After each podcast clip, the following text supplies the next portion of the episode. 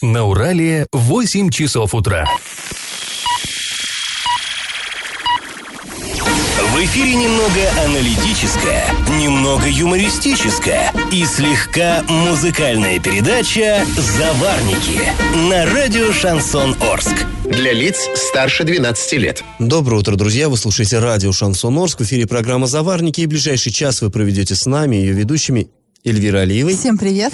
И Павлом Лещенко. Сегодня мы с вами поговорим о деле собственника Орского предприятия. Он попал под суд по обвинению в преднамеренном банкротстве этого самого предприятия. Обсудим, как у нас в городе проводится омолаживающая так называемая обрезка деревьев. Коснемся и других интересных новостей, но все новости будут чуть позже, сейчас старости. Пашины старости.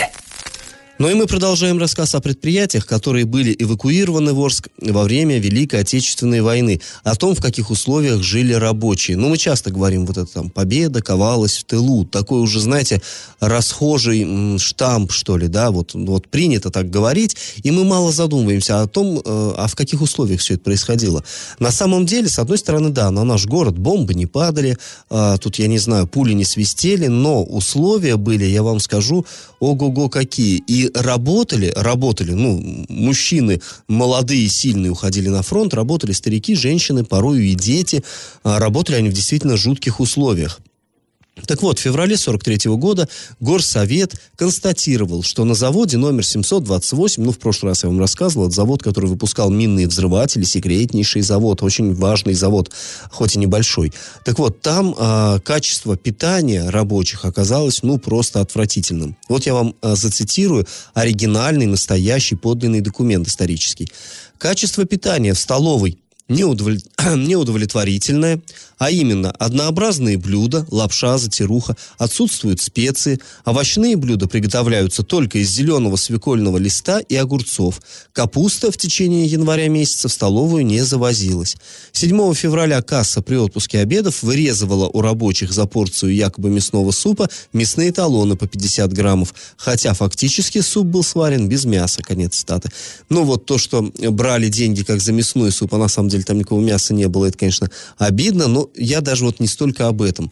А, затируха. Вот, говорят, кормили людей затирухой, и вот она им уже, в общем, поперек души шла, эта затируха. Что же это такое? Ну, на самом деле, это старинное русское блюдо, когда а, знаете, брали вот э, влажные руки, а, опускали в муку, руки в муке, и вот вытирали руки, и такие катышки мучные получались. Как бы вроде лапша, да, но без яиц, без всего вот этого. И, ну, вот, вот все это дело бросали в бульон. Но в бульон бросали в обычное, в мирное время. В военное время затируха, об этом есть множество свидетельств, это просто вот та самая скатанная в катышке мука, и отваренная в воде. Просто все бери ложку, хлебай, пожалуйста. Ну, не очень, согласитесь, аппетитно. Еще и, как вот сказано, без специй. Что касается листа этого свекольного, ну, я думаю, что все мы когда-то ели так называемые зеленые щи, когда ты приходишь вот на огород, там, со свежей, с грядки свеженькие срезаешь вот эту вот зелень,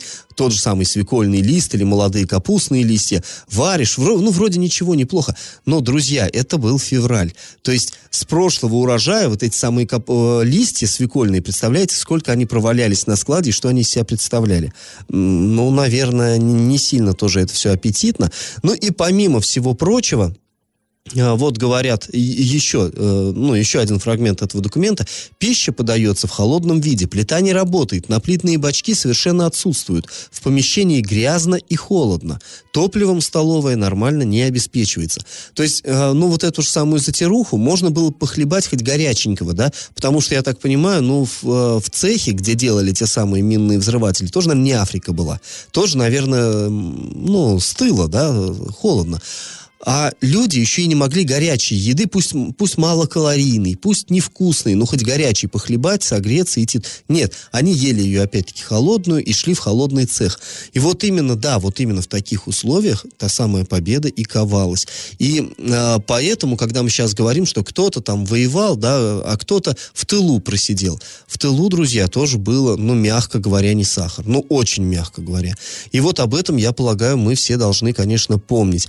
Ну, э, эту тему мы еще продолжим, рассказ этот продолжим завтра. Там много еще интересного о толовой жизни в Орске 43 -го года будет. А сейчас наш традиционный конкурс. В 1940 году в Орске было открыто ремесленное училище номер один. Оно, между прочим, было первое не только у нас в городе, но и в области Оренбургской. Скажите, при каком предприятии оно действовало? Вариант 1 при ЮМСе, вариант 2 при никель-комбинате и вариант 3 при механическом заводе. Ответы присылайте на номер 8 903 390 40 40 в соцсети «Одноклассники» в группу «Радио Шансон Ворске» или в соцсети ВКонтакте в группу «Радио Шансон Орск» 102.0 FM эм для лиц старше 12 лет.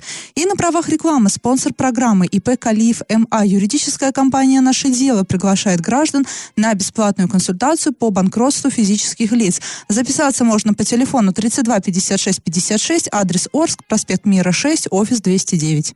Галопом по Азиям Европам!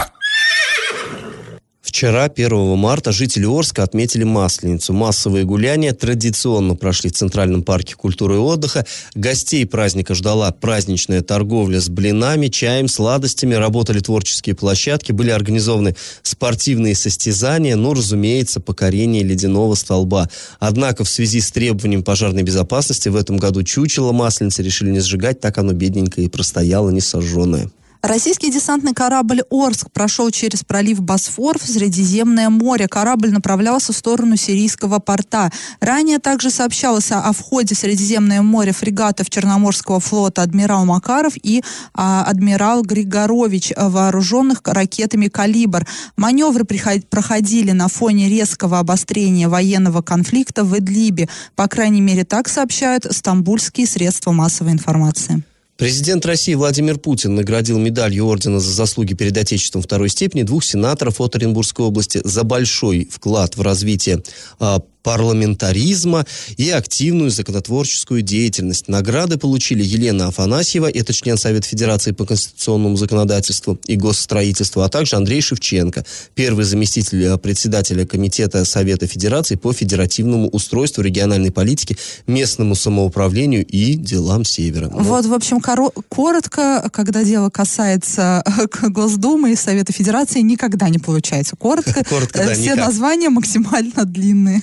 После небольшой паузы, друзья, мы с вами вернемся в эту студию и поговорим о ЧП в центре Орска. Там ограбили помощника депутата Госдумы. И как это понимать? 1 марта в Орске возле Центрального парка культуры и отдыха неизвестный ограбил Лексус Владимира Гудамарова. Это помощник депутата Госдумы Леонида Калашникова и секретарь городского комитета КПРФ. А, и так получилось, что вот это вот преступление на камеру на свою снял очевидец, а, который, вот, который ехал по Новосибирской. Машина была припаркована на, на, на, на Новосибирской. Это, скажем так, задняя часть Центрального парка Самого культуры. политика не было внутри? Самого не было, но там в это время как раз Масленица шла, да, первые лица города были, а Владимир Гудамаров не последнее лицо в городе, все были там, на, а, на центральном, скажем так, на центральной площади вот этого центрального парка.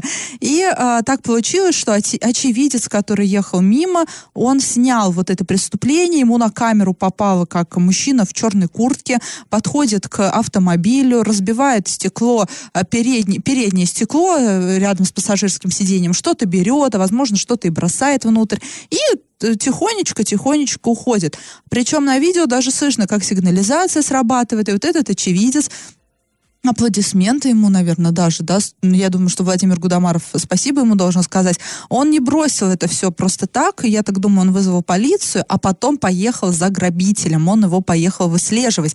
А, и э, потом свернули они на театральный переулок, выяснилось, что там была припаркована, а, был припаркован автомобиль вот этого грабителя, это Лада Калина, а, К984 УА, вот это вот его госномер вот этого автомобиля, и было снято на камеру, как он, собственно, садится в машину и уезжает от Центрального парка. То есть все, работа вот полиции, мне кажется, уже ничего не надо делать, да, все сделано. Очи, спасибо очевидцу, не, не бросил, да. Гражданское общество. А вот это, да, называется гражданская позиция. Конечно же, в комментариях началось просто, я не знаю, какая-то вакханалия, и от того, что там коммунисты на Лексусах не ездят, да, я думаю, ну, ну что, ну Лексусы тоже разные бывают, да, есть и старые Лексусы. И коммунисты. И Разные коммунисты бывают. разные бывают. Но я не, не понимаю, вот что за дискриминация по автомобильному принципу. Ну, ездит на или ездит. И я не знаю, прям вот начали как-то вот грязью поливать, да, человека. Мне вот интересно, а если ваш автомобиль был там, а там помимо этой машины еще и другие стояли. Ну, вот так получилось, да, что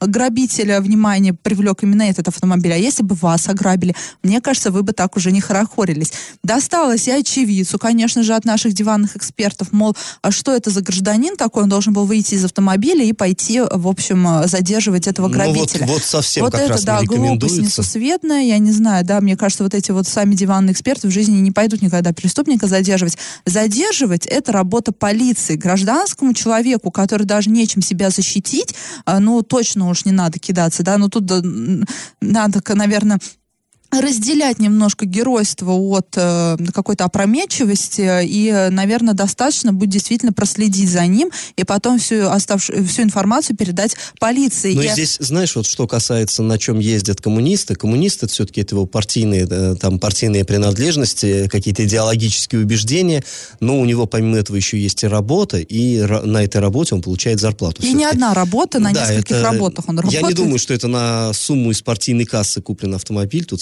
все-таки надо это тоже понимать. Да, я совершенно согласна. Поэтому я надеюсь, что что-то полиция не сядет в лужу, да, вся информация у них на руках есть, а, и номер автомобиля, и э, образ грабителя, и сам факт преступления заснят. И на сегодняшний день неизвестно, случайно ли вот так произошло, случайно ли грабитель э, именно этот авто- автомобиль вы, ну, выбрал, или же это было спланированное преступление. Никто пока об этом не знает, и сам коммунист не знает. В общем, э, полиция разбирается. А сразу после паузы мы вернемся в эту студию и расскажем о том, как собственник Орского завода синтети- синтетического спирта попал под суд. И на правах рекламы спонсор программы ИП Калиев МА, юридическая компания «Наше дело», приглашает граждан на бесплатную консультацию по банкротству физических лиц. Записаться можно по телефону 32 56 56, адрес Орск, проспект Мира 6, офис 209. Я в теме. В последнее время очень часто мы здесь, в этой студии, поднимаем э, проблемы Орского предприятия, Орского завода синтетического спирта, ну, потому что там дела идут э, не очень хорошо, там сейчас процедура банкротства, э, непонятно, что будет с коллективом, ему, там, людям выдают э, уведомления о том, что они будут сокращены, тут же какие-то непонятные дела происходят с э, учредителем, собственником этого предприятия. Сбербанк с него требует какие-то колоссальные, э, взыскивает колоссальные суммы по задолженности, то, что он когда-то брал кредиты и теперь не может отдать. И вот это, причем это не связано, собственно, с заводом, а с какими-то другими параллельными бизнесами. А, так вот, и, ну и сейчас выставлен завод на торги, все это, конечно, нас тревожит, потому что там работают люди. Это все-таки одно из предприятий Орска, которое мы, мы считали до недавнего времени таким оплотом стабильности, а вот там все лихорадит, и, конечно, самое пристальное внимание. А тут еще вот что нам сообщает пресс-служба Ленинского районного суда. Она сообщает, что директора вот этого завода и его учредителя, его собственника Олега Баклаженко обвиняют в неправомерных действиях при банкротстве. Вот цитата. Олег Баклаженко обвиняется в том, что в период с 2017 по 2019 год совершил неправомерные действия при банкротстве, дав указания подчиненным сотрудникам при наличие явных признаков банкротства, о подготовке документов, на основании которых отчуждено по стоимости ниже среднерыночной имущество на сумму не менее 4 миллионов 782 тысяч рублей, причинив кредиторам ущерб в крупном размере. Второй эпизод.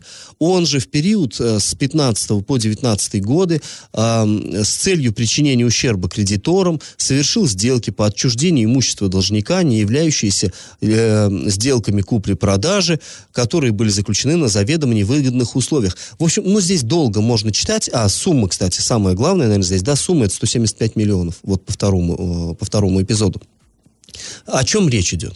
А Вот есть завод, вот уже, уже когда понятно, что а, дело пахнет банкротством, уже понятно, что вот-вот будет введено внешнее управление, и уже оттуда ни копейка не выскочит, уже будет все контролироваться, все финансовые потоки. То есть кредитор, да, в чем э, заключается процедура банкротства? Кредиторы говорят, ага, вот этот завод нам должен деньги, и мы подозреваем, что своих денег мы не вернем назад. И когда уже дойдет дело до торгов, окажется, что там это, перекати поле просто катается, все, ничего нету.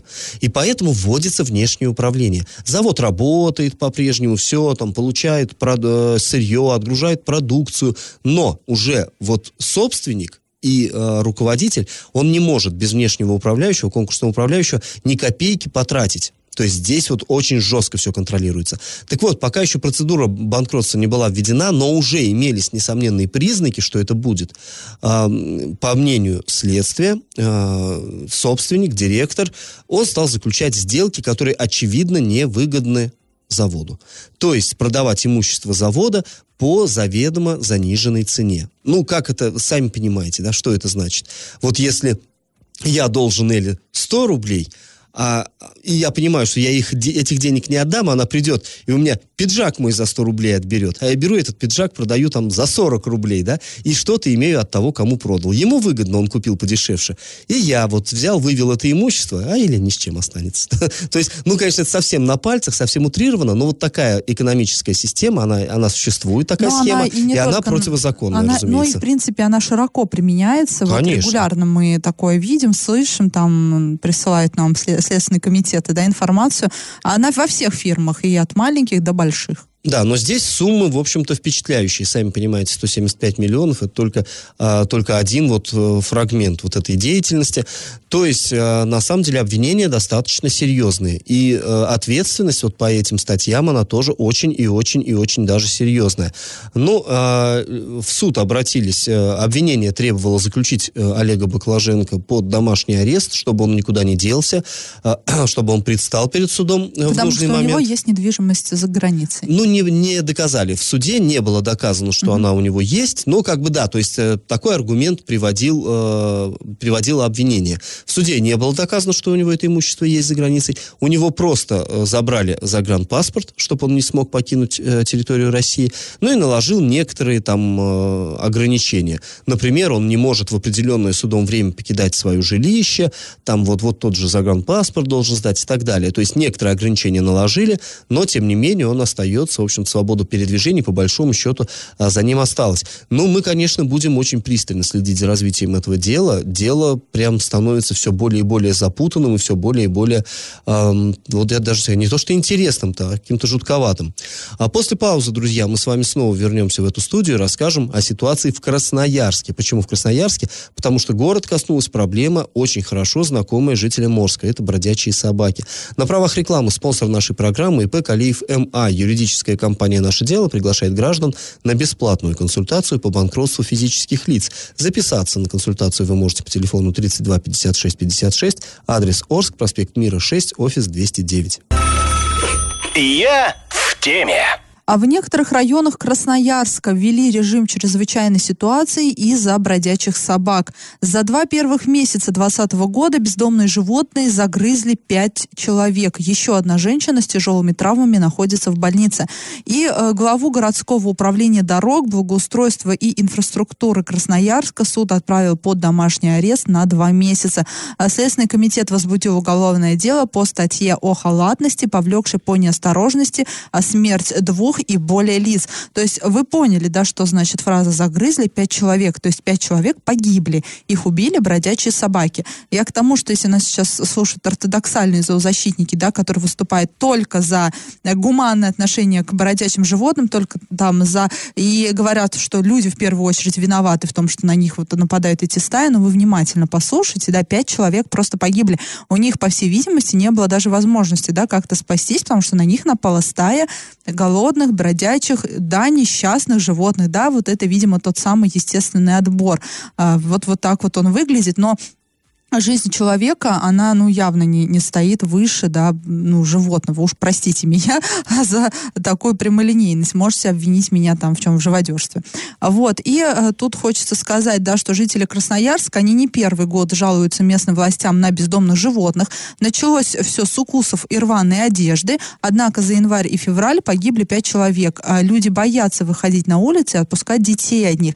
И тут почему мы вообще, в принципе, затронули тему Красноярска, потому что это это такая же аналогичная проблема есть и в Орске. Ну, слава богу, не настолько все серьезно пока. И надеемся, что до этого-то и не дойдет, конечно.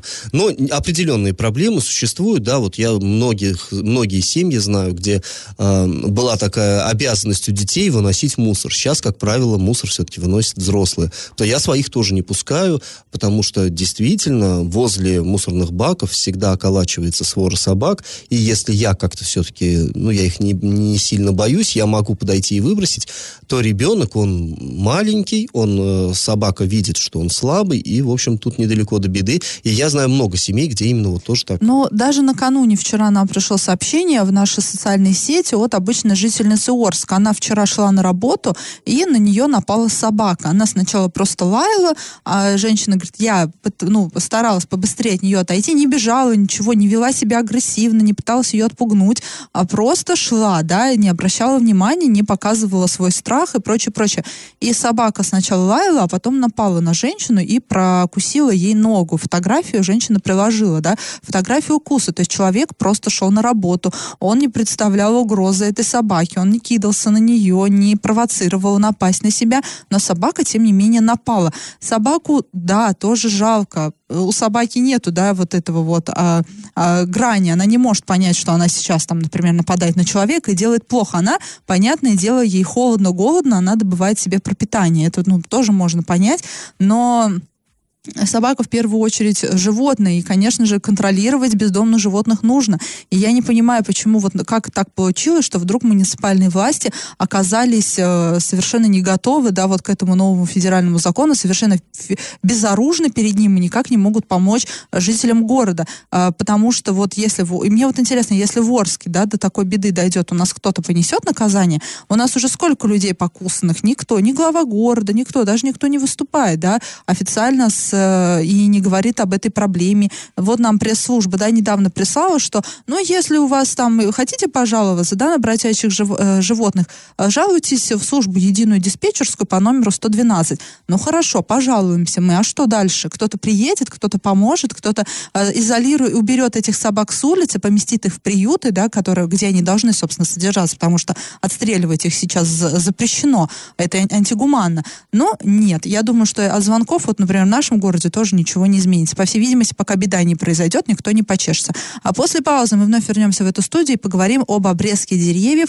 а, в, а, в характерном орском стиле. И на правах рекламы спонсор программы ИП Калиев МА, юридическая компания «Наше дело» приглашает граждан на бесплатную консультацию по банкротству физических лиц. Записаться можно по телефону 32 56 56, адрес Орск, адрес Орск, проспект Мира 6, офис 209. И как это понимать? Ежегодно к нам поступают жалобы от э, арчан, которые недовольны тем, как у нас в городе обрезают деревья. Ну, как это происходит, э, вы все, наверное, видите, да, что стоял карагач, и вдруг карагач превращается в такой вот пенек э, выше человеческого роста, а, нет, нету, нету веток, ничего нет. Нам говорят, ну, да, это глубокая, глубокая обрезка, омолаживающая. Ну, очень многие люди возмущаются, говорят, что ну, это варварство, что так не положено, и вот мы решили разобраться все-таки, а действительно положено ли и э, как, как это происходит в других э, городах. Ну, в Оренбурге ситуация точно такая же. Там тоже вот, есть такой термин, подтелеграфный столб называют, когда ну, ствол просто обрезают, и вот он стоит, как действительно, как столб торчит. Ну, потом действительно по весне из него какие-то молодые побеги появляются, но все равно выглядит это не очень-то красиво. Вот э, мощный такой э, ствол, и из него веточки зелененькие торчат ну, не знаю, может, это, конечно, и омолаживает, но как-то странно выглядит. Нет, ну, омолаживает, веточки же молодые торчат. Ну, так-то да, да, да. А, дескать, вот формируется действительно красивая крона без старых ветвей, и вот это все очень полезно. В Екатеринбурге тоже жители, при, у них принято это, то, если мы просто помониторим соцсети, там тоже люди возмущаются вот этой варварской, как они считают, а, обрезкой деревьев. В Челябинске тоже власти назвали это плановой омолаживающей обрезкой, что вызвало вызвало э, ну, такие протесты жителей Челябинска, э, которые говорили, что нет, ну что это такое вообще? Должны быть деревья, а остались палки какие-то торчат из земли. Э, нам такое не надо. И везде в соцсетях это называют уродством. Э, и вот э, это, конечно, не только у нас здесь, в Уральском регионе. Это, хотя, кстати говоря, вот мы смотрели... Красноярске в Красно... аналогично. Да, а в Москве, например, там, да, обрезают, но там как-то более щадяще. Тоже есть фотографии, и даже где не очень довольны жители города там обрезкой, мы смотрим, но она по сравнению с нашей, конечно, она очень-очень такая неглубокая и не омолаживающая. А, так вот, а, тем не менее, это тоже вызывает в Москве тоже возмущение а, людей. И вот еще в 2018 году известный блогер Илья Варламов а, брал интервью по поводу вот этой обрезки деревьев. А, брал он интервью у главного садовника ботанического сада МГУ Антона Дубенюка. Дубенюка. То есть, а, ну, понимаете, да, это ученый, который знает, как надо а, обходиться с деревьями, и, наверное, ну, лучший все-таки университет нашей страны, наверное, ботаники тамошние что-то допонимают. И вот зачитаем, собственно, комментарий Антона. Обрезка – это вообще сложный вопрос, требующий высокой квалификации. К сожалению, в нашей стране квалификация не учитывается при заключении контрактов. Повреждение ствола, штамба или скелетных ветвей – это вещь в принципе недопустимая. По нормативам не более 30% объема кроны может быть удалено одновременно. То есть, вот если крона есть, да, 30% веток срезали, остальные 70% оставьте. В следующем году, когда вот это все подзарастет, растет, чтобы дерево не получало такой травмы, надо срезать там еще 30 и так далее. А, это же, ну, это то, что происходит, называется изуродовать дерево и обеспечить ему быструю гибель в дальнейшем. Да, они обрастут, дадут новые побеги по стволу и превратятся в уродливые деревья, которые еще лет 10-20 будут как-нибудь бороться за жизнь, медленно угасая. Однозначно, такие деревья требуют удаления и замены на качественные, красивые саженцы. Так считает ученый из МГУ. Ну, пока у нас все остается по-прежнему, каждый год, вот каждую весну, каждую осень к нам стекаются просто звонки, жалобы, письма. Люди говорят, что ну, ну как можно а было так изуродовать? экологи, конечно же, выступают. Нам, конечно, говорят омоложение, но вот теперь, когда вы будете видеть, да, как вот это вот э, дерево с молодыми побегами, вы будете знать, что оно не омолодилось, а у нее настал период угасания и борьбы за жизнь. И, возможно, лет 10 оно еще простоит, но это будет уже э, все уже, ну, последнее десятилетие, оно просто погиб, будет погибать все это время. Но я думаю, от наших слов ничего не изменится, как давал отдел экологии экологии, мой любимый в кавычках отдел разрешение на вот это все, так и будут коммунальщики. Понятное дело, да, что ботаников э, в управляющих компаниях нет, которые обрезку проводят. И им как показали один раз, так они и будут делать. Надо обрезать все, обрежем все. Ну да, к сожалению. После небольшой паузы мы с вами вернемся в эфир и расскажем очередную новость дна. И на правах рекламы спонсор нашей программы ИП Калиев МА. Юридическая компания «Наше дело» приглашает граждан на бесплатную консультацию по банкротству физических лиц. Записаться на консультацию вы можете по телефону 32 56 56, адрес Орск, проспект Мира 6, офис 209. Новость дна. На территории Оренбургской области произошло удивительное преступление. Человек украл фуру сухофруктов. Фуру. Вот грузовик громадный. В общем, житель Перми, находчивый человек, спланировал преступление. Он нашел в сети интернет сведения о том, что таким-то маршрутом из Киргизии в Россию движется вот именно фура с сушеными фруктами, там урюк, изюм, кишмиш, там, я не знаю, что там было. А, он увидел это и поехал встречать груз, к которому, ну, никакого отношения не имел. А, в Казахстане перехватил вот этих вот дальнобойщиков. Дальнобойщики оказались парнями простыми и поверили, но он, он очень убедителен был. Он сказал, что да, мой груз, спасибо, парни, что довезли, вообще молодцы. А, проехал, когда уже границу российско-казахстанскую, подогнал другую машину, и вот из этой фуры в, в свою перегрузил сухофрукты и был таков. Ну, естественно, потом, когда настоящий хозяин уже с документами совсем явился, а, оказалось, что фура-то уже пустая, там уже ничего нет. Но его, тем не менее, этого товарища поймали. Общая стоимость товара составила 3 миллиона 278 тысяч рублей. Ну, вот такой, ну, понятно, большая фура, почему ж. А, в итоге за совершенную кражу мужчине назначили 3 года а, лишения свободы в колонии общего режима. После паузы, друзья, мы с вами вернемся в эту студию, чтобы подвести итоги нашего традиционного конкурса. Раздача лещей. Ну что ж, давайте подводить итоги конкурса нашего. Я в начале программы спрашивал, при каком предприятии, Орском предприятии в 1940 году было открыто первое в области ремесленное училище. Ну, здесь ответ чисто логически найти очень легко. А, в 1940 году в Орске не было ни ЮМЗа, ни мехзавода. Они же к нам уже в эвакуацию попали, а война, как известно, началась в 41-м. В 40-м еще никто и не подозревал, что она будет. Ну, по крайней мере, так считается.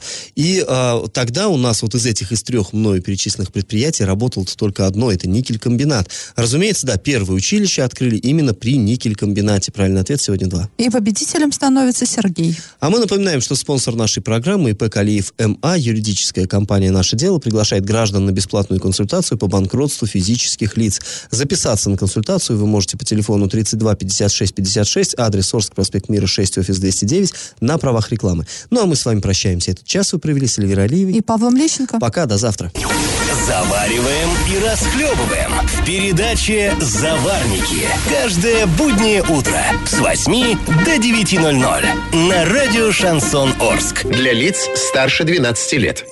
Радио «Шансон». СМИ зарегистрировано Роскомнадзором. Свидетельство о регистрации Л номер ФС 7768 373 от 30 декабря 2016 года. Для лиц старше 12 лет.